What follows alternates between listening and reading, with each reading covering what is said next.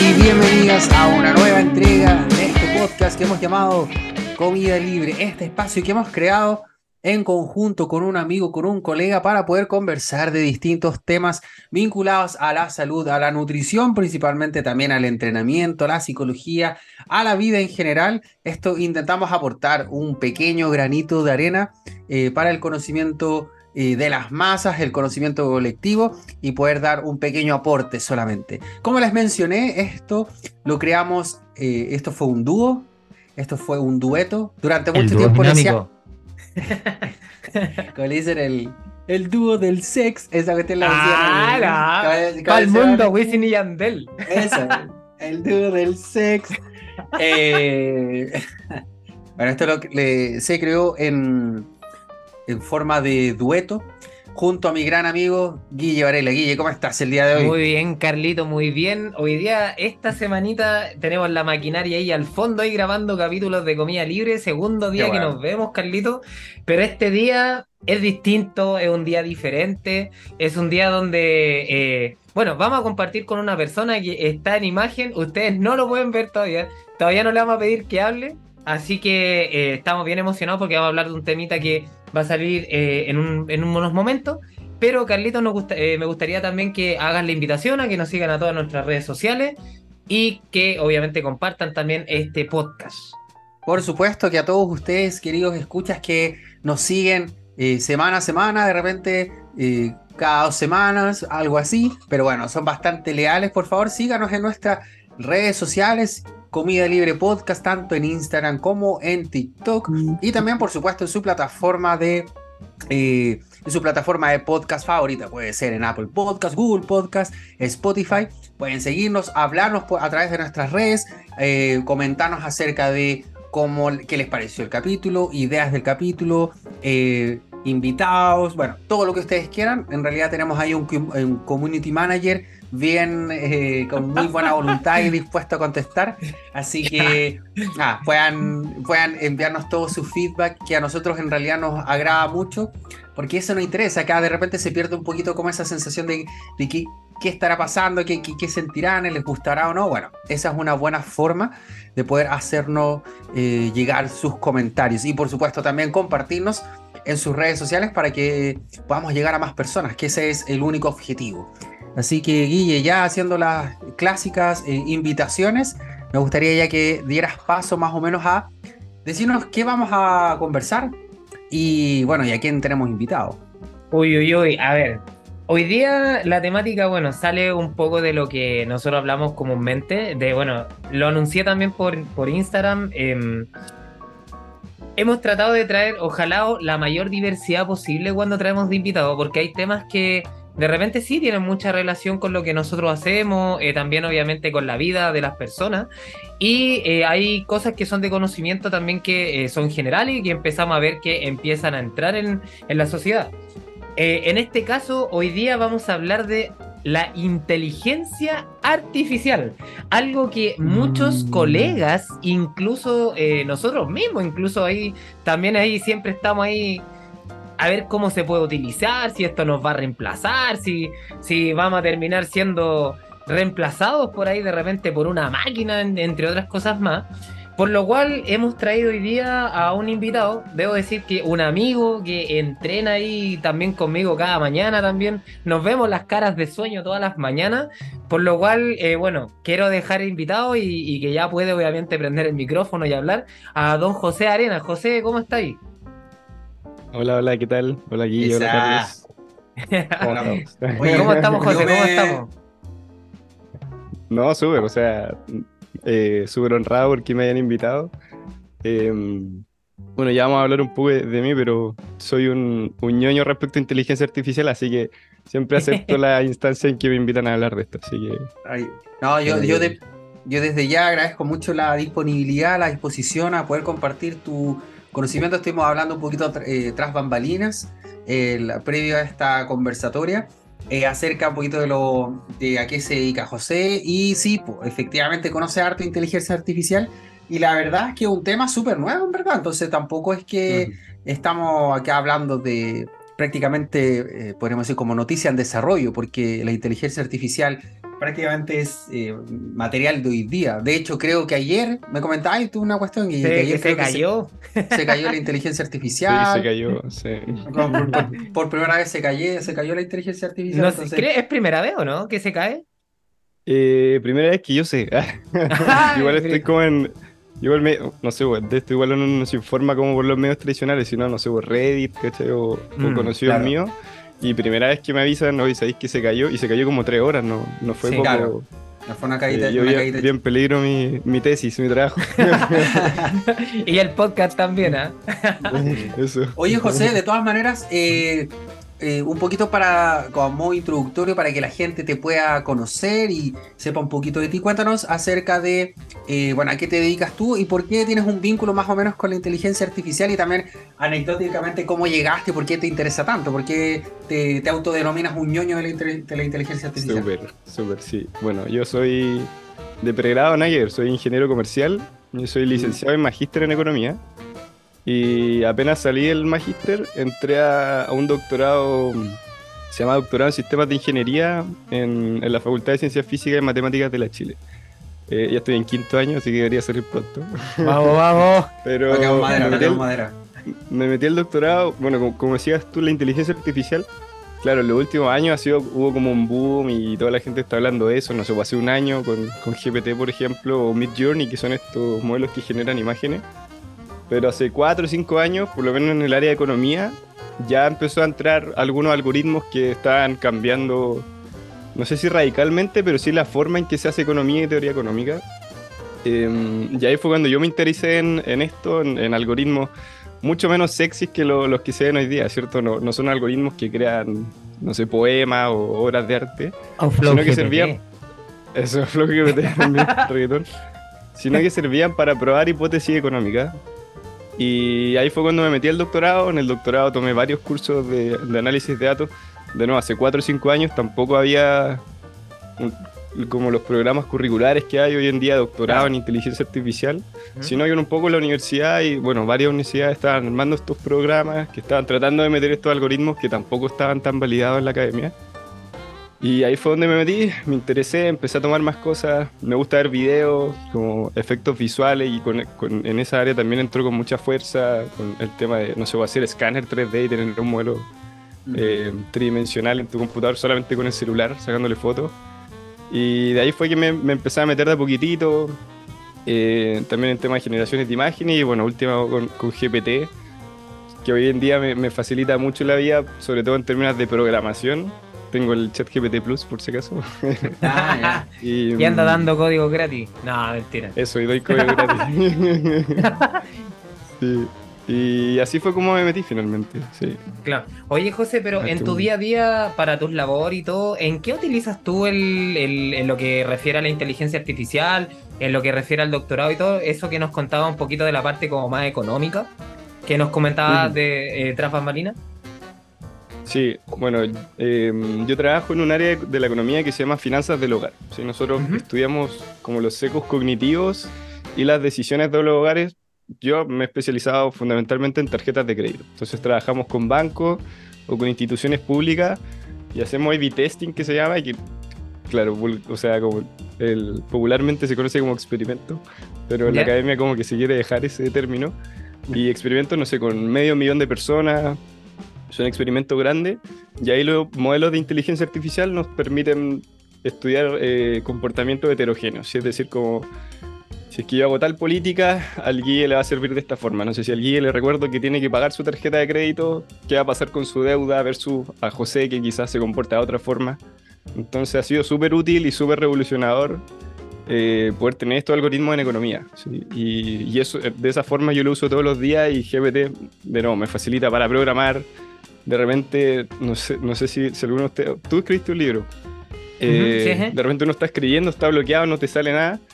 Y es cosa de ponerse a escribir o iterar ideas con GPT, no que te escriba todo, ¿cierto? Sino empezar a iterar ideas, salir de ahí y después te largas y escribir. Entonces, Claro.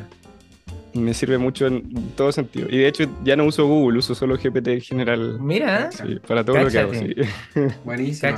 O- oye, desde ahí, José, me gustaría ya entrar en materia quizás como para poder porque la idea de hablar este tema, ¿no es cierto?, lo vamos a vincular un poquito también a nuestras áreas de la salud y todo el tema, pero para partir por el inicio, ¿no es cierto?, entender un poco acerca de cuando hablamos de inteligencia artificial, como qué deberíamos cómo, cómo, se podría definir y qué, qué, deberíamos entender por inteligencia. Y me imagino que es peludo. Yo soy gran lector de, de, Asimov, así que yo la ah, inteligencia a, mí me encanta la inteligencia artificial porque es muy cuático como la ciencia ficción y los grandes padres de, de la ciencia ficción, onda, toda esta cuestión la onda viene de ya está cantada, o sea, como que se viene escrita hace rato. Entonces, muy los interesante. Los Simpsons. Están bien. Te van se va. Ya. Claro. claro. Entonces, cuéntanos un poquito más con qué deberíamos entender como inteligencia artificial. Ya, ok. Ya. Eh, bueno, primero que todo, yo no, no soy muy ávido a la ciencia ficción de inteligencia artificial. Me gusta ah, y escucho y todo. Pero en general son, son, mucho más pesimistas. De, o sea, Cacho Simón, ¿cierto? Em, pero bueno, inteligencia artificial he visto varias definiciones. Eh, de hecho, en los cursos, dependiendo del profe que me tocaba, como que había una definición diferente. Claro. Em, y, y, yo creo que así como en términos generales, con la, con la definición que más me caso sería eh, herramientas tecnológicas que nos permiten hacer cosas que los humanos, si quisieran hacerlo, deberían usar su inteligencia. ¿sí? Esa, había un profe que, que, nos decía esa definición y me gustaba bastante. No sé si, si uno quiere resolver un problema matemático, tiene que usar su inteligencia. Si uno quiere escribir un poema, tiene que usar su, su inteligencia. Entonces, quizá una definición mala, pero al menos a mí es la que más me hace sentido. Y más que inteligencia artificial, eh, hoy en día ya hay distintos matices, ¿sí? Eh, y en eso hay un poco más de consenso. Está, por ejemplo, la inteligencia artificial débil, la fuerte, la es narrow, que sería como angosta, y la wide, ¿cierto? Perdón, la general, que es como general. Y esos conceptos ya son, son conceptos que están más o menos todos de acuerdo. Por ejemplo, la inteligencia artificial débil son algoritmos que eh, son buenos para hacer una cosa. ¿sí? Entonces, no sé, un algoritmo que es bueno para generar imágenes, que es bueno para, no sé, predecir el clima de un día para otro. Está la fuerte, que son los algoritmos que permiten hacer em, varias cosas al mismo tiempo. Sí, por ejemplo, em, es un algoritmo que es bueno para jugar una partida de ajedrez, pero además también es bueno para, no sé, eh, puede escribir un, paper científico, ¿sí? Son un poco el, el, scope. Y ya la inteligencia artificial general se habla de inteligencias que son capaces de eh, autoaprender, Sí, mm. entonces, que eso se supone que es lo más peligroso. Y bueno, si conocen a mm. OpenAI, que es la, la empresa que, que, fundó, mm. perdón, que creó ChatGPT, justamente esa es su, su, misión, que es generar una inteligencia artificial general que sea capaz de eh, aprender. Y uno le da una tarea y ella, ella verá cómo se la arregla para, para solucionarla, ¿cierto? Claro. Y bueno, esos son como la, los cuatro conceptos. Eh, y que están más o menos claros en general, sí. Oye, José, bueno, aquí con hay, hay, hartas cosas de la inteligencia artificial hoy en día. Bueno, la podemos ver utilizado en, por ejemplo, bueno, casos muy particulares que han aparecido hoy en día. Por ejemplo, el tema, bueno, yo tiré la talla con el tema del Flow GPT, que, que quizás es una, algo que ha dejado en evidencia que es algo súper grande. O sea, que un, uno de los cantantes que hoy en día quizás es más popular se haya enojado, por ejemplo, con algo que, mm. que respecta a esto, eh, en donde también la gente, por, bueno, eh, haciendo alusión a, ahí a, a, Bad Bunny, que si no está escuchando manda un saludo, que no creo, pero, pero, haciendo alusión a, a esto, eh, podemos ver, por ejemplo, que la gente también no lo recibe de mala forma también en, en el sentido de que hay una canción, hay unión también de, de, de, ¿cómo se llama? De cantantes, por ejemplo, un tema que haya salido, no sé, Justin Bieber con Bad Bunny y Yankee, que es una unión súper rara. Eh, entre otras cosas más, eh, el tema de las voces también, eh, lo que han hecho, por ejemplo, bueno, me ligo un poquito a esto porque creo que es, un, es, algo que está muy hoy en día y que está evidenciado, por ejemplo, el tema de, no sé, que imitan las voces del Jordan 23, que han sacado, no sé, temas de video también, y bueno, y se utiliza mucho, bueno, hoy en día también hay hay ciertos, por ejemplo, en, en, temas, por ejemplo, de imagen, donde se han creado también em, eh, em, incluso modelos también, eh, modelos virtuales que también están en marcas, por ejemplo, de ropa, y que hay gente que está detrás que está recibiendo obviamente un beneficio, un beneficio también a esto. Mm. Mira, no sé si desde la opinión, desde lo que tú has escuchado, te quería preguntar por quizás los riesgos que pueda eh, tener esto, eh, beneficios que tú veas, eh, o si tú también ves que puede haber algún riesgo quizás para las personas, que quizás el gran miedo que tiene, que nos reemplacen y que nosotros perdamos nuestros trabajos, y, y, que quizás el miedo más colectivo que existe al día de hoy. Claro, claro. Oh, difícil pregunta. Pero. Mójese no, nomás, si no hay problema. o sea, a ver, yo creo que al menos así como vamos, ¿cierto? Em, no sé en qué horizonte de tiempo, si son dos años o son 60. Y, esto lo he conversado con varios amigos que sí trabajan específicamente desarrollando algoritmos. Em, sí o sí, en algún momento todos vamos a ser reemplazables. O sea, eh, desde el momento en que una inteligencia artificial nos ayuda a, hacer nuestra pega, mejor en mi caso, a programar algo, mm. eh, eventualmente lo va a poder hacer solo sin, sin mi, sin mi, eh, sin mi órdenes, ¿cierto? No sé. Va a haber una inteligencia artificial que se va a dedicar a hacer papers sobre finanzas del hogar y yo voy a estar totalmente redundante, ¿sí? Y por eso mucha gente, no sé, Mustafa Suleiman o Joana Ari, que son gente como líderes de opinión, ya están poniendo en la mesa que hay que hacer algo al respecto, que eventualmente, de nuevo, no se sabe en qué horizonte, vamos a ser reemplazados y hay que tomar políticas públicas. Hay que, no sé, por ejemplo, el ingreso universal, ¿sí? que todas las personas reciban un ingreso desde el Estado para copiar un poco con eso, porque al final todos estamos en, riesgo. Eh, no sé, pues, si, es que le preguntaban a un experto en computación hace 50 años eh, a quién iba a reemplazar primero la inteligencia artificial, probablemente hubiera dicho a la gente que que hace trabajos manuales, ¿sí? nunca habría dicho a un científico o a un artista, ¿cierto? Lo último que se le habría ocurrido era que iba a reemplazar a, no sé, un cantante hoy en día o a Bad Bunny, ¿cierto? Pero en la realidad, ¿no? O sea, fueron, de repente uno, y eso es lo, interesante, em, de repente uno como persona cree que las cosas se van a comportar de una manera, así que la tecnología primero va a reemplazar a este tipo de gente. Mm. Pero en la práctica no es así. Hay, hay una paradoja que creo que se llama la paradoja de Moarek, que es que lo que nosotros creemos que es fácil hacer, en realidad, en realidad es lo más difícil hacer para un, para un robot. ¿sí? Mm. No sé si han visto a Boston Dynamics, que es este robot que salta, como que hace parkour. Sí. ese robot no se puede sentar, ¿sí? No se puede sentar. Y uno dice, pero ¿cómo si es tan fácil sentarse?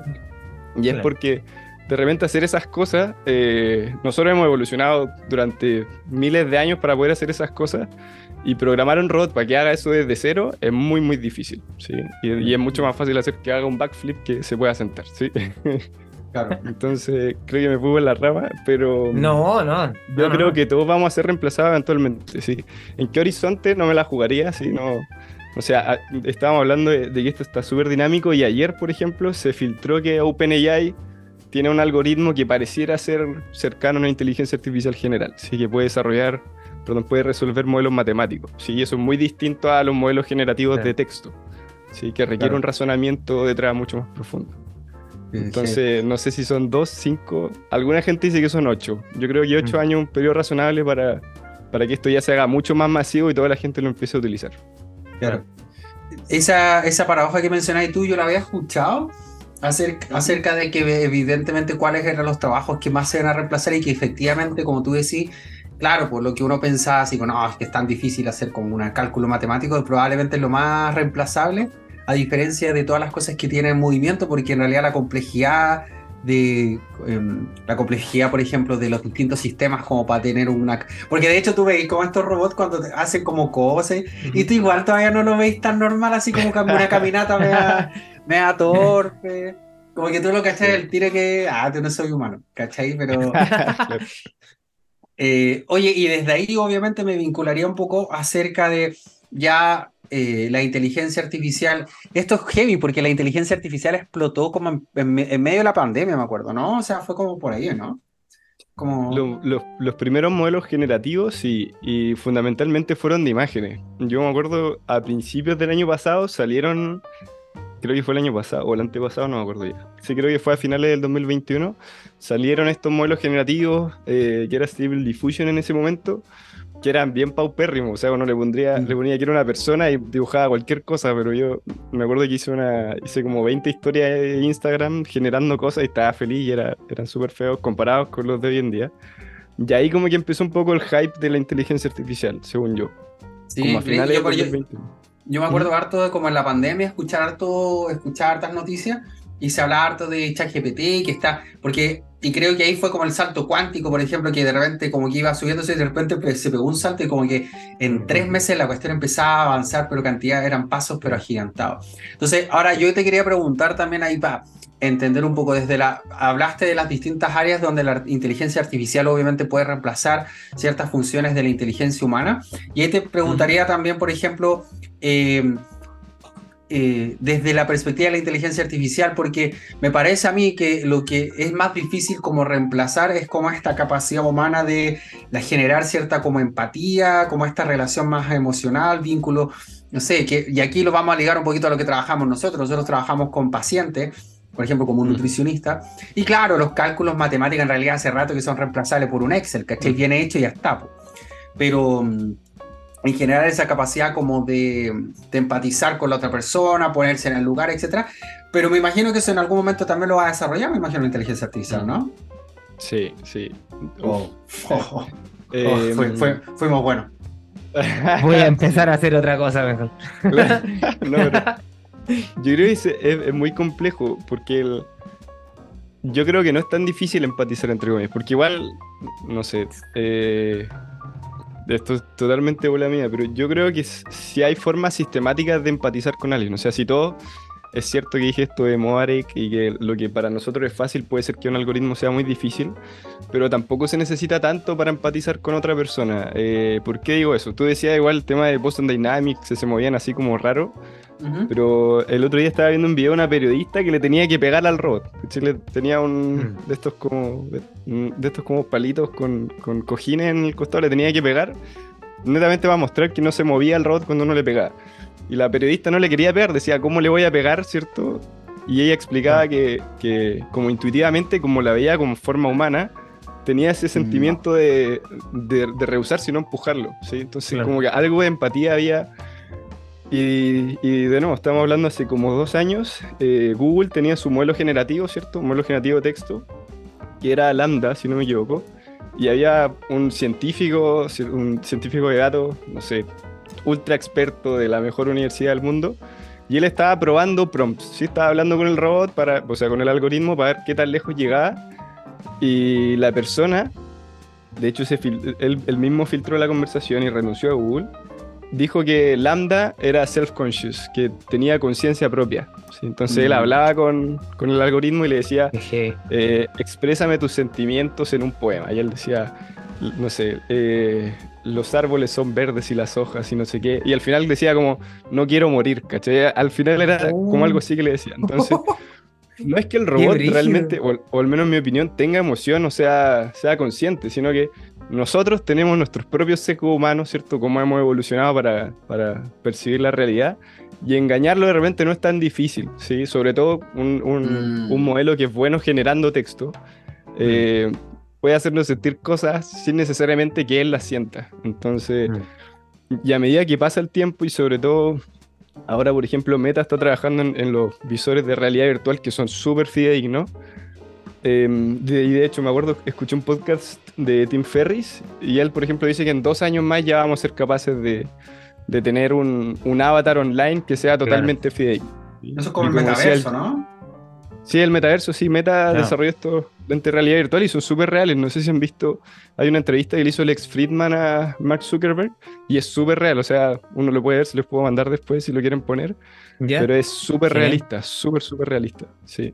Bueno, Y todo claro. esto de los influencers digitales, igual que son gente que no existe, que fue generada por estos algoritmos y que las empresas les pagan millones de dólares al año por hacer publicidad en Instagram. Sí. Claro.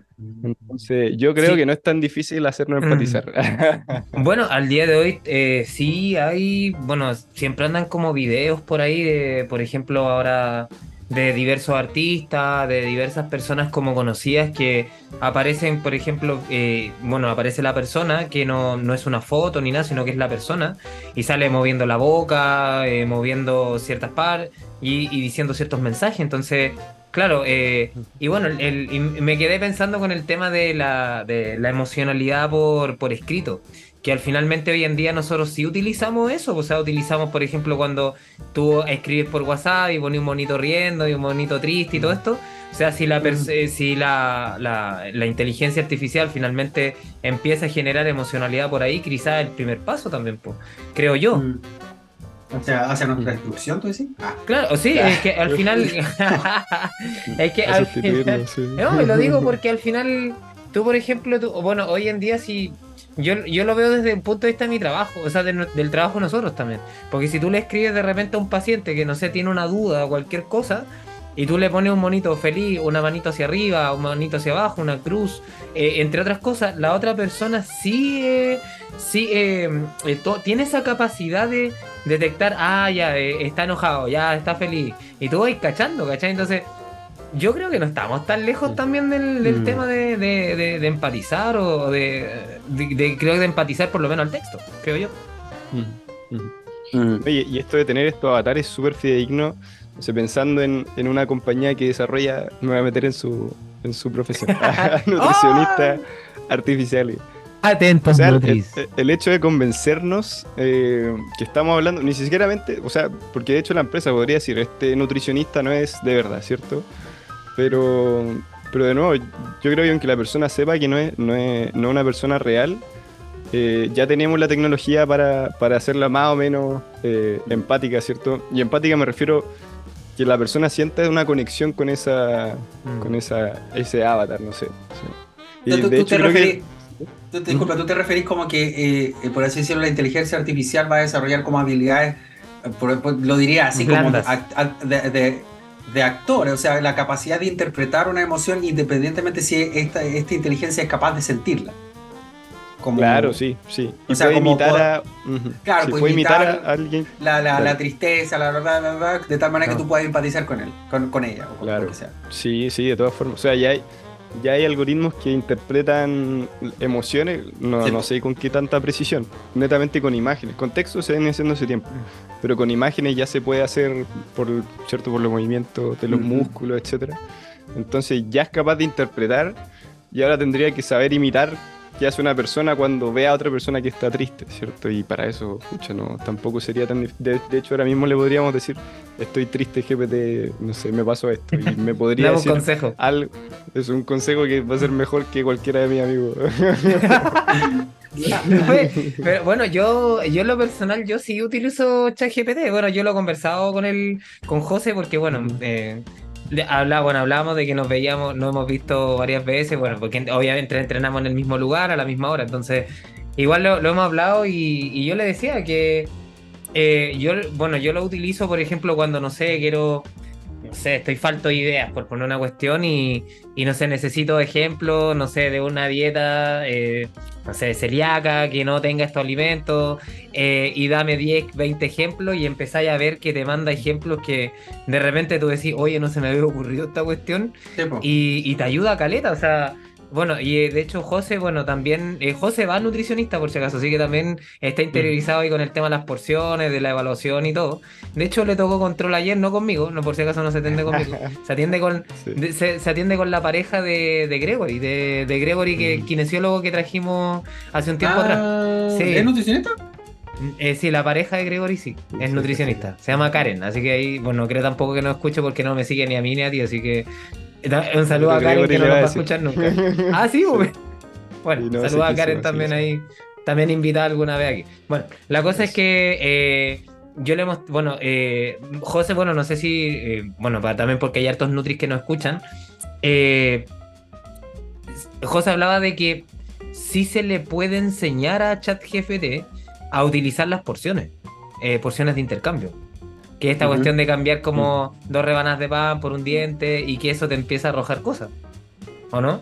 Claro. Sí, no, totalmente. No sé si es la versión gratuita, creo tengo entendido que no, pero en la versión premium uno le puede pasar PDF, le puede pasar Excel, eh, puede generar Excel el mismo GPT, entonces uno le puede decir genera un Excel para este paciente basándote en estas cosas. Y mm, generar una imagen, lo que sea, sí, es capaz de, hacer eso. Oye, y desde ahí ya pasando como al lado quizás más optimista la cuestión. ¿eh? Ah, para no, estoy, que, me ahorco. estoy que me Pero pensando un poco más allá en el, en el aquí y el ahora, para, no pensar, claro, que en ocho años vamos a estar todos en la calle mendigando. Eh, Con un sueldo universal, Carlos, yo creo que. que ojalá. yo creo que eso va a pasar. Eso va a pasar como en cinco generaciones más, pues, weón. Claro, De y los que- países sí. desarrollados. Sí, pues, la cagó. Eh, te voy a decir más que nada también, por ejemplo, desde esa perspectiva, en, en- en la- en términos, por ejemplo, la aplicabilidad que tiene la inteligencia artificial, por ejemplo, en el área de la salud, si es que hay algún enfoque en ese sentido, por ejemplo, qué ventajas tendría, obviamente, porque claro, según lo que tú comentáis también, pues, una inte- inteligencia artificial sin duda va a poder, bueno, después vas, vas, re- podría ayudar mucho en el área, no sé, de la labor que hace un doctor, tanto en una UCI como en, en atención Así general. es. Entonces, como en esa área, como, ¿qué, qué- podemos saber acerca de la inteligencia artificial y cómo podría aportar? O sea, hoy en día en, Chile he escuchado al- algunas eh, aplicaciones, pero no son tan cuáticas como en otros países. Pero ya se usa la inteligencia artificial en, no sé, bueno, en, el- en el periodo del COVID fue, fue heavy porque la UCI estaban sobredemandada. Entonces estaba esta decisión de a este paciente, ¿a dónde lo mando? ¿A la UTI o a la UCI? Esto Mm. casi que el desconocimiento. Yo leí papers nomás al respecto. Y ya hay algoritmos que te permitían decir como, mira, lo mejor para este paciente es que lo mandemos para este lado. ¿sí? Es heavy. Em, pero por otro lado, yo, quizá, claro, eso es como lo primero que se me ocurre en términos de eficiencia y de, predi- de predictibilidad, ¿cierto?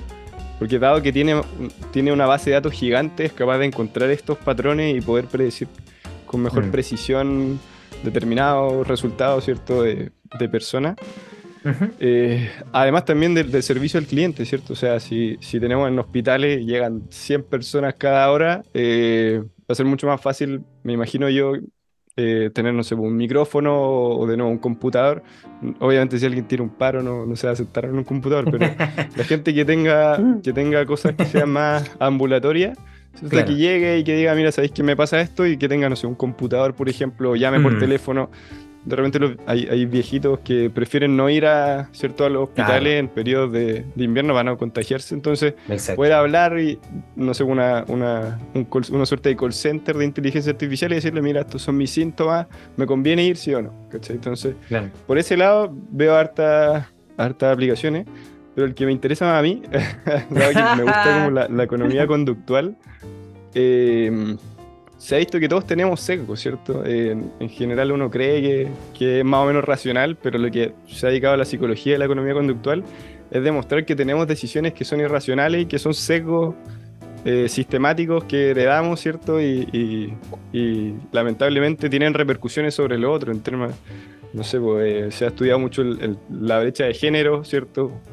En términos de empleo, que en, en, no sé, universidades prestigiosas siempre eligen más hombres que mujeres y los algoritmos permiten decir como realmente eh, hay un- una, una brecha acá. Eh, entonces yo creo que para, para términos de decisiones importantes, como de contratación, o, o, eh, tendré que pensar un poco más en salud. Yo creo que estos algoritmos nos sirven para eso, para tratar de, de borrar esos secos que tenemos como personas y que afectan al resto y que nos permitan al final alcanzar un óptimo social mucho mayor. Claro, Y- ese- sorry, ahí te, te, contra, te, te co- te contrapreguntaría porque en realidad desde esa perspectiva la inteligencia artificial también llegaría, por ejemplo, a crear estos sesgos también en algún momento, me imagino, pues, ¿no? Así como este en este Excelente, proceso. excelente pregunta. Uy, qué buena, qué buena Sí, pregunta, ahí- don Carlos. El Ya. tío Carlos. Eh, Soy una inteligencia artificial yo. eso. de hecho, no es Carlos, es- está grabado. Eh, eso, Carlos. Sí, en Estados Unidos, al- alguien, no sé si, si se sigue haciendo así, pero creo que en, en un estado determinaban si la persona tenía derecho a. a- no, era- no era Parley, algo, era como Parley, Parley parece que es de Pirata del Caribe, pero era algo así. era como Ya. par no sé cuánto. Eh, que era este derecho de, li- de libertad vigilada, ¿cierto? Uno está en un juicio y lo pueden meter en la cárcel antes de que sea el juicio o no, ¿cierto? Ya, y ese derecho se empezó a, a entrenar un algoritmo de inteligencia artificial para, eh, para que el juez no tomara esa decisión, ¿sí? Porque se ha visto que de repente los jueces, eh, se ha visto, por ejemplo, el, el- cuando gana el, el- el equipo de fútbol de un juez, o de repente el mismo clima tiene efectos sobre la probabilidad de, Exacto. De que yo vaya a la, Mm. a esta prisión preventiva. Y se vio, mm, me- mediante análisis econométrico, que el algoritmo sí estaba sesgado, que tenía un seco creo que es de las Mm. personas de raza negra, entonces Oh. que eso es muy difícil de muy Oh, difícil de probar. wea. La wea loca, weón. Pero vete que tengo para la cueva, o sea, para allá. de- Ni por A ni por B, weón. Sí, Entonces, el- es un, un tema súper hot en inteligencia artificial. Hay un área que se llama como inteligencia artificial responsable, que justamente parte de eso, de, de tener algoritmos que sean insesgados. Eh, antes se creía que lo mejor era eliminar la, no sé, que el algoritmo fuera ciego, por ejemplo, a la, a la etnia, pero se demostró que eso era aún peor, ¿sí? porque el algoritmo igual Oh. encontraba la forma de discriminar a la gente, porque la gente con determinada etnia también tiene otras características sistemáticas. Entonces, eh, eso es algo que, que está súper hot hoy en día y, y hay un área que se dedica a desesgar a, a los algoritmos que, que también es- está súper sexy hoy en día si alguien quiere hacer un doctorado en ciencia de la computación. Sí. Pero la ¿Sabes respuesta qué? es que sí. Ah, también Eh, se algoritmos. Sí, pues. Pero hay Sí, ese- metodologías para corregirlo. Ese, oye, que ver, pero esto es una. re- No sé, hay una, hay una serie en Netflix que salió hace poquito que se llama Pluto, que tam- habla acerca de la inteligencia artificial, que esto como este mismo tema, pero llevaba así como, no, no, no, o sea, no dice exactamente cuánto, pero unos 50 años para adelante, no específicamente, pero es, es muy interesante esto, como esos dilemas morales que habla ahí tú. Eh, de sociedad, por ejemplo, si la inteligencia artificial ya cuando estén asentadas pueden, eh, pueden, por ejemplo, casarse o no casarse y formar pareja, pueden adoptar hijos, qué funciones hacen, como esta discriminación, un poco este, esta especie de, mm, de, de- un poco de, mm, de como mirarlo. Porque al fin y al cabo, bien, esta es muy cuático, pero es como esta relación entre el homo, que tuvo el Homo sapiens versus el Homo neanderthal, ponte tú. ¿Cachai? Que en algún momento el Homo sapiens estaba un pasito más arriba y, el, y no sabemos qué pasó, no sabemos si el sapiens al final se pitió a neanderthals o se lo, yo, Joana O lo- dice que sí. Sí, po, o lo incluyó a través de. Al parecer, parece que no fuimos tan, tan buenos con nuestros primos. Eh, y va a pasar en algún momento eso, que la inteligencia artificial va a cachar y decir, puta, estos weones como que se están quedando atrás, pues, ¿cachai? Entonces, Claro. ya, vale, Buen y ese es como el riesgo. Pero todos esos dilemas morales son bien interesantes desde la, desde Sí. la inteligencia artificial, como el convivir en ese sentido. Hay un, bueno, un chileno, César Hidalgo, es físico y se fue a hacer un, creo que hizo el doctorado en física en, en Notre Dame y él fue, estuvo harto tiempo en MIT y ahora se fue a Toulouse y el, el pandemia hizo un curso, lo hizo online y yo lo tomé, que era como de ética e inteligencia artificial. Mm. Y él en el curso explica un libro que escribió que se llama How Human Judge Machines, que es como cómo los humanos juzgan a las máquinas. Y lo que le hacían, hacía un experimento aleatori- aleatorizado en que a un grupo le mostraban, no sé, el, el dilema del, del tren, creo que se llama, que este, si viene un tren y va a matar a 200 personas y tenéis la opción Ah, de mover una palanca y que mate a, a- a solo una, eh, lo que hacían ellos a un grupo le mostraban robots, ¿cierto? El robot tomaba la decisión y no sé, pues, mataba a una persona en vez de 100. Y a otro grupo le mostraban una persona, ¿sí? Y la persona Mm. ponía, mataba a una persona en vez de 100. Y lo que se, lo que se dio cuenta César Hidalgo, bueno, y todo su equipo de inteligencia colectiva, es que tendemos a juzgar peor a las máquinas, ¿sí? Tendemos a, a ser más duros con las máquinas cuando toman decisiones. Y es porque al final no le atribuimos una, una intención, ¿sí? Uno Mm. cuando una persona la embarra, uno empatiza y dice, escucha, yo tenía una buena intención y la embarro. ¿sí? En cambio, los Claro. robots, por otro lado, uno solo lo, justa por, lo juzga por los resultados. ¿sí? Es como, esta persona, Claro. o sea, el robot Mm. mató a 100 personas en vez de a uno. ¿sí? O Entonces, sea, yo me acuerdo de esa frase que uno dice como, eh, no, pero errar es humano, una cosa así. Siempre cuando dicen eso. Bueno. Como que eso se me Buen estaba viniendo a la cabeza. Claro. Y, y eso es súper interesante. Ese libro está lleno de dilemas éticos de Con máquinas. la inteligencia artificial. Sí. Y yo sé que escuchando, bueno, escuchando todo lo que hemos hablado, eh, bueno, que nuevamente esta es una conversación también tuvimos ahí con, con el José. Y bueno, en algún minuto, bueno, en el- yéndonos un poquito al campo de la nutrición, eh, a mí, a mí, a mi opinión, a mi parecer, eh, también esto viene un poco a subir el listón, encuentro yo. Alguna vez, bueno, cuando tenía, cuando empezó este tema de los nutricionistas, hace mucho tiempo atrás, eh, poco a poco eh, empezamos a ver como progresos eh, a medida que iba avanzando un poco también la tecnología. O sea, por ejemplo, los formatos de pauta, antiguamente se utilizaba mucho el Word y todavía, obviamente hay gente que utiliza esto, que yo no encuentro que esté mal, pero claro, eh, es muy distinto por ejemplo, cuando una persona ya utiliza programas de diseño, que tiene distintos parámetros, eh, tiene todo un... se puede hacer de otra forma, como a nivel educativo, entre otras cosas más. Y va empezando a subir el listón. Eh, empezó la creación también, bueno, de estos Excel, en donde también empezó la, la eh, se empezó a hacer sistemas también para que las personas pudiesen utilizar. Y bueno, también se empezó a acercar mucho más la información a las personas. Hoy día las personas eh, en nutrición ya conocen cosas que quizás son más básicas, de repente las calorías, las proteínas, las grasas, carbohidratos, entre otras cosas más. Entonces, yo o sea, mi opinión personal es, que también nos viene a nosotros mismos también a decir, oye, te tienes que especializar más, porque ya el paciente que, ya el paciente no es un paciente como generalmente no es un paciente que no tiene educación o, que no tiene información. Es un paciente que generalmente tiene sobreinformación. O hay gente que eh, realmente ya conoce muchas cosas. Entonces, también esto eh, viene un poco porque, claro, o sea, el Flow GPT tú le dices, no, dame una pauta de 1700 calorías y te la da, ¿cachai? Y tú para calcular. GPT por sec. no Flow GPT. Perdón. No, Flow GPT te canta. Te Bad dice, Bunny. Eso. Claro, que Bad Bunny. No, tiene que ser, oye, cree una canción cochina del culo. Ah, toque. Entonces, claro, viene, viene ChatGPT, te da la pauta y ya tú sabes eh, que hay fórmulas que calculan eso de cierta forma y ya la puedes recibir. Entonces ya no empieza a ser tanto por la pauta, sino que por la especialización del propio profesional. De, repente esa pregunta que tú le das al, al chat GPT tiene que ser demasiado específica para que sea tu caso. Entonces, no sé, yo lo veo a mi opinión y, no sé, te quería preguntar a ti, José, si esto lo ve así, eh, si ves que es más un apoyo más que un reemplazo o viceversa. Qué buena pregunta, tiene el medio melón, pero disculpa. No sé si la entendí. Ah, tú dijiste, tú dijiste, qué buena pregunta aquí. Ah, no, lo que hace es que le, pregunto. Claro, sí, sí, sí. Como que terminaste y oye, que estuvo buena la pregunta, weón. dale, dale. Eh, espérate, pero ¿cuál fue la pregunta? O sea, lo que hace es que al final era como si iba a ser más un apoyo, como a la labor profesional, más que un reemplazo. Más que un reemplazo. Sí, en el, corto plazo sí. O sea, a ver. Sí, eh, pues ya casi ya me la jugarían. En los próximos 3, 4 años, la inteligencia artificial probablemente no va a reemplazar a nadie que tenga a ningún profesional, ¿sí? Lo que mm. sí es seguro es que alguien, un profesional que sepa manejar esta herramienta de inteligencia artificial, reemplace a muchos profesionales, ¿sí? Entonces, una mm. persona que sepa manejar esto va a reemplazar a 3, 4 profesionales que no, la, no la usan en este momento.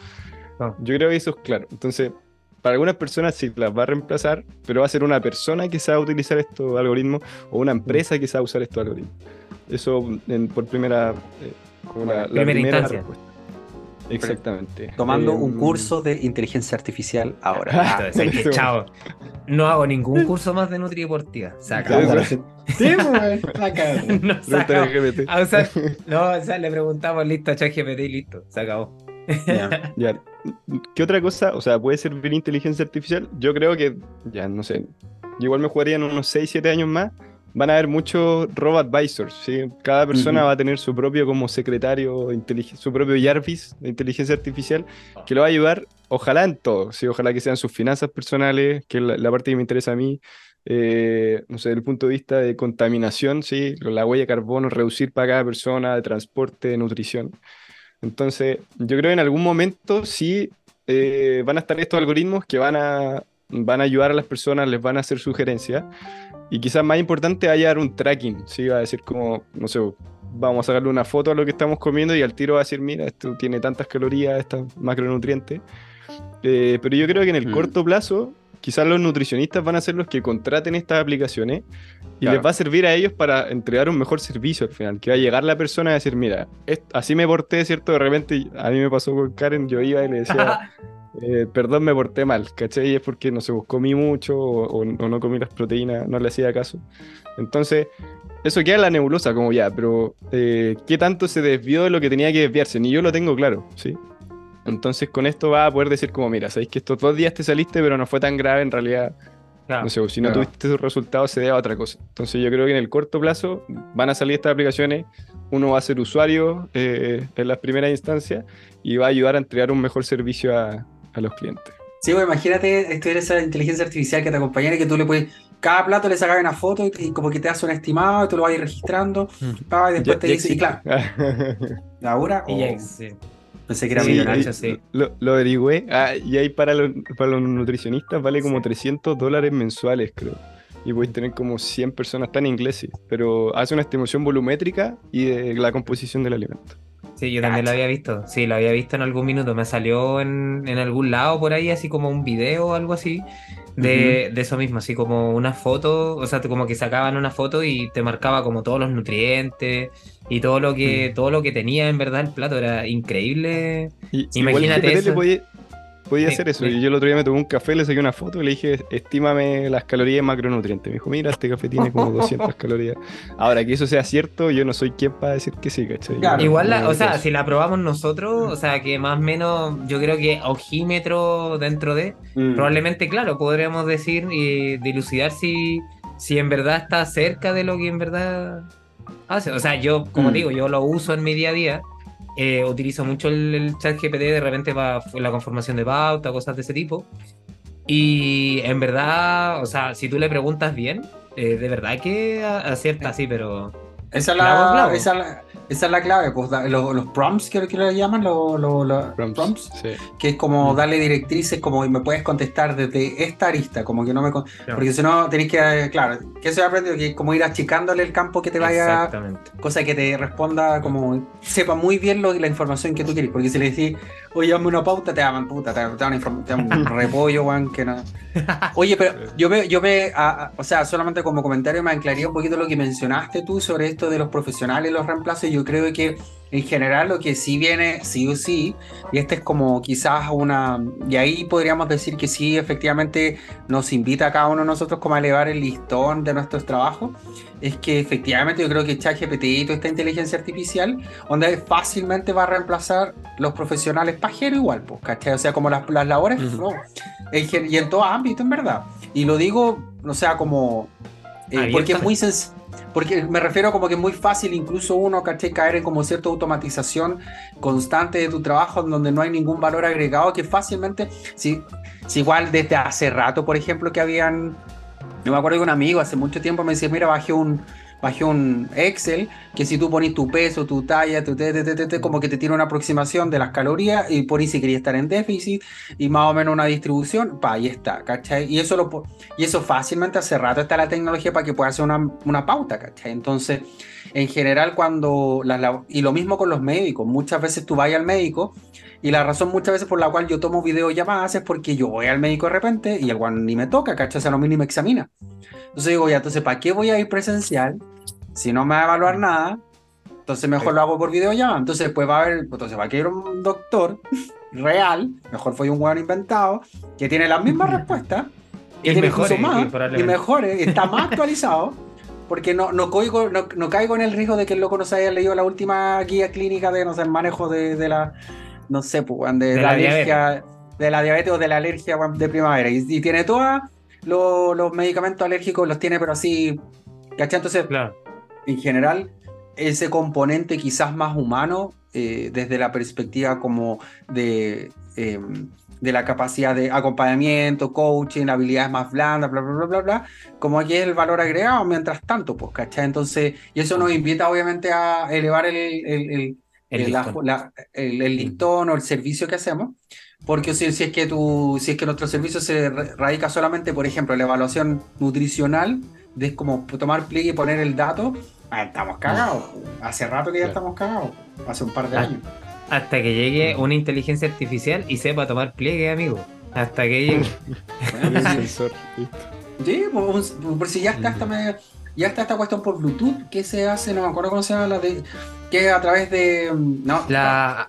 mm, que es la como- que. Ah, la que te. Claro, que es como un sensor que te da como el, mili, el milímetro. Sí, sí, sí, sí, sí, sí la claro, conozco, sí. porque te mide a través de los sensores, Sí. ¿cachai? Porque te mide a Claro. través de sensores cuánto, Claro, cuánto el grosor de la.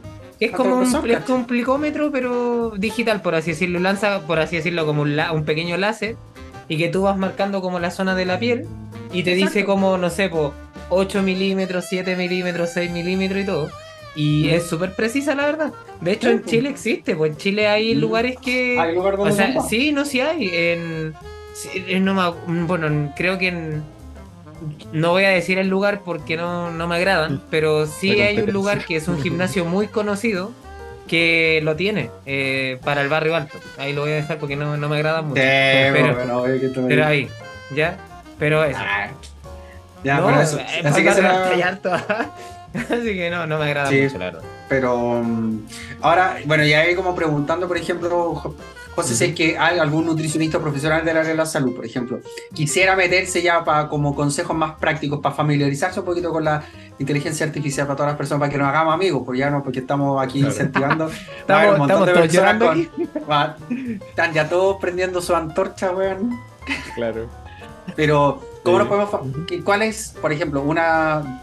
eh, algunas aplicaciones quizás gratuitas que para acercarnos, cómo acercarnos, qué consejos les daría a las personas como para que empezar, se empiecen a familiarizar y utilizar un poquito más la inteligencia artificial? Mm, O sea, bueno, como, decía allí, yo creo que lo primero es ChatGPT, al menos el gratuito, ¿sí?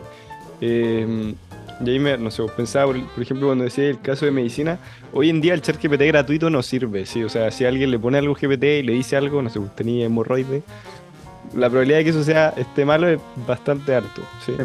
Eh, a mí me pasa eh, cuando, cuando quiero hacer revisión de literatura de, de algún paper eh, que estoy escribiendo, GPT, el gratuito no sirve. ¿sí? El 4 también se equivoca, se le llama alucinación, ¿sí? que es cuando empieza a, a responder cosas que en realidad está inventando. Entonces yo jugaría con, el, con la versión gratuita eh, para familiarizar, familiarizarme un poco, eh, ver qué, de nuevo, como decías tú, aprender a hacer prompts. ¿sí? Yo en general, como, como decís tú, de repente hay que ser muy específico, pero a mí lo que me sirve mucho es tratar de iterar harto, ¿sí? hablar harto rato, entonces me siento, Ah, me, me- me concentro totalmente, le digo, ahora cambia esto, ahora cambia esto. Eh, y de hecho ahora, creo que antes de ayer salió también, eh, para los que no les gusta escribir o estar en un computador, salió la versión de voz en la aplicación para, para la versión gratuita. Entonces uno puede hablar con GPT y se escucha súper realista, si no una persona, pero tampoco es Siri que era como súper robótico. Entonces, Ah. igual es agradable. No sé, yo de repente estoy Oye, lavando ¿y la ¿Cómo losa. se llama, y- José? ¿Cómo se llama? Se llama ChatGPT, la aplicación. A ver. No, claro, pero la de voz también está en GPT. ¿Es ChatGPT? Sí, sí. Sí, mira, ah, no sé si se ve ahí. Pero ahí hay como unos audífonos. Ah, sí, sí, decís sí, sí, sí, sí. Sí, podía Sí. hablar con GPT. Y es y súper es súper cercano, siento ya, hablar con una persona. Eh, yo realmente le digo, no sé, pues, haz- hazme un podcast de tal tema. Si quiero aprender más sobre algo en específico de, de mi área, y le digo como, ármeme un podcast y así me... No quiero que lo reemplace ustedes por si acá. Pero No, este ya te está reemplazando. Fuera de aquí. Lo, lo invitamos y ya estamos reemplazando. invitado, weón. Ya habrá No, bueno. podcast de, de un minuto. Hágame un podcast de ayuno intermitente. Puta la wea. No me Pero- siento más aquí. Yo jugaría con, ahí quizás, de hecho es más, es más lúdico, ¿cierto? Estar hablando con alguien en vez de sentarse a leer, si a alguien no le gusta leer, un- con los audífonos y uno se pone a conversar. Yo creo que eso sería la, la primera forma en que entraría. Ya si es que, si es que se dan cuenta que realmente les facilita la vida, eh, es caro GPT Plus, son 20 dólares mensuales, eh, pero por lo menos en mi caso lo valen totalmente. Totalmente. De nuevo, yo lo uso para todo, para programar, eh, para salir como este bloqueo del escritor o, o de repente hasta para jugar. ¿sí? El otro día Claro. había alguien en un carrete y dijo, no, el pan es umami. Y le decía, no te creo. Y hablé con GPT y GPT dijo, no, el pan es, no sé, salado. ¿cachai? Entonces de repente igual sirve para, para la De gente hecho, que el- de miente, hecho, el otro día también, pues yo también estaba con el José y le dije, no, era, ¿qué? no sé qué movimiento fue de entrenamiento que también Ah, sí. eh, ruso, ruso no sé cuánto, sí. ruso, o sea, un movimiento y también, y el José me dijo, no, yo le dije, no, sí, weón, si se, do- se flectan las rodillas. Y le dije, ah, wey, pregúntale a la, inteligencia artificial, pues le preguntó y bueno, perdí. Así fue. Sí. Y lo explicó así, pero con detalle, así como es una flexión de cadera con no sé qué. Y, y puso todos los detalles, no sé, el codo se mueve aquí. No, es una cuestión impresionante así. Y Mm. de hecho estaba correcto.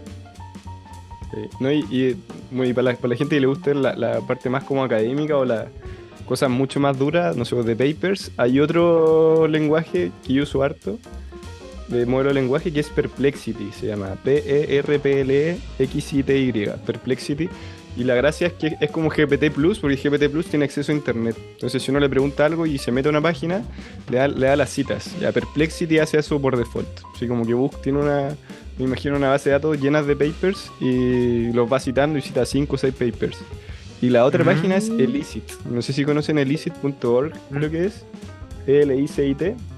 Y esa uno le puede hacer una pregunta. L-I-S-I-T. E-L-I-C-I-T. Elicit.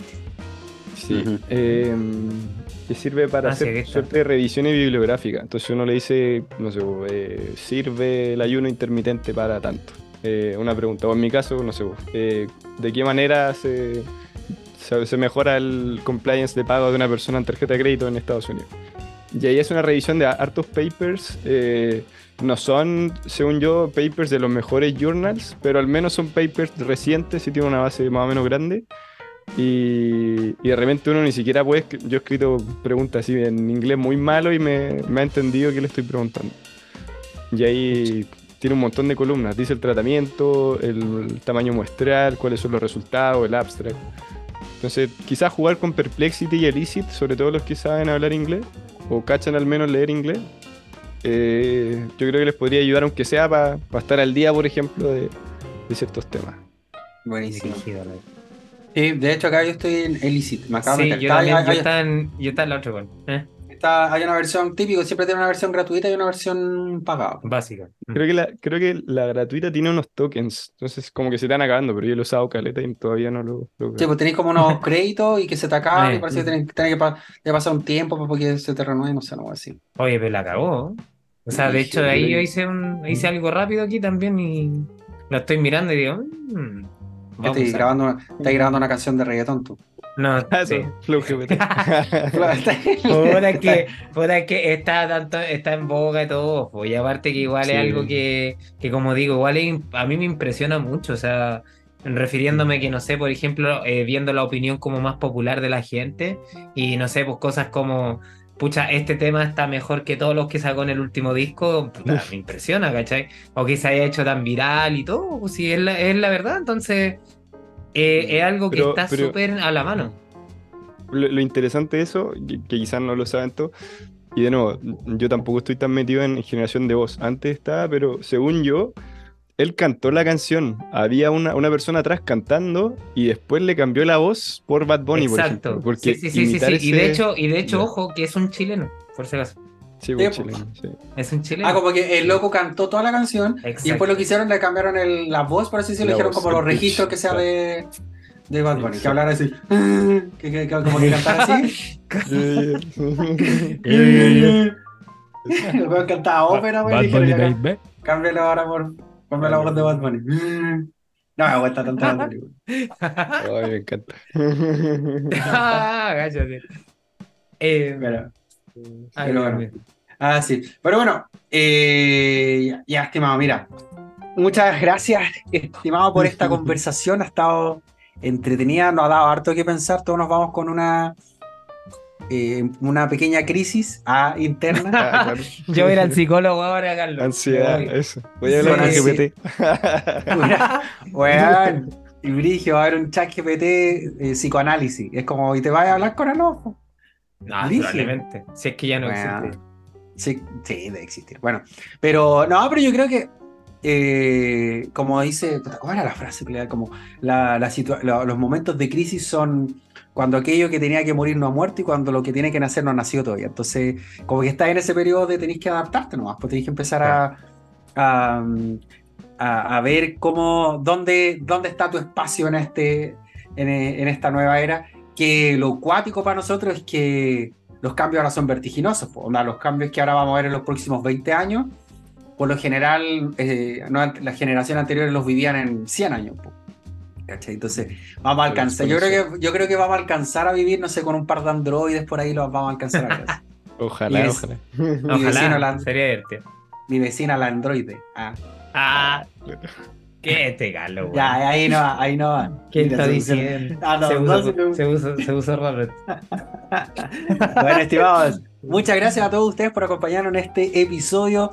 Eh, muy agradecido también, José. Muchas gracias por el espacio, por, la, por el conocimiento. Bueno, esto es oro. Espero que a todos ustedes también les sirva mucho, también para que se puedan ahí replantear y de repente acercar a estas tecnologías que, como dijo el José, caché que en general la idea es que nos familiaricemos y que empecemos a incorporarlas porque nos guste o no nos guste, es lo que se viene, es lo que nos tocó. Y en realidad podemos encontrar hartas cosas bastante positivas, al menos en, en el corto plazo. Así que a disfrutarlo y a, y a acercarnos un poquito a estas inteligencias artificiales. Muchas gracias, José. Eh, no sé si Gracias. quieres dedicarle algunas palabritas aquí. Eh, Ah, nada, allí, mucha, ah. bueno, yo, ah, como, como digo, José, yo comparto todos los días prácticamente con él, o sea, estoy ahí todos los días con él, muy buena onda el José, súper súper tela en, y en todo, y bueno, súper profesional también, o sea, yo le dije que a mí me impresiona que a la corta edad que tiene, porque no ha dicho su edad, para que no piensen que tiene 50 años, pero tiene, 45. pero tiene Vale, vale. 28 años, ¿no, José? ¿28? 28, sí, 28. 20, ve- a, los 20, a los cortos 28 años estar cursando un doctorado y todas las cosas que ha hecho también. Bueno, yo creo que hasta se guardó varias cosas de su currículum, ha hecho hasta clases por ahí.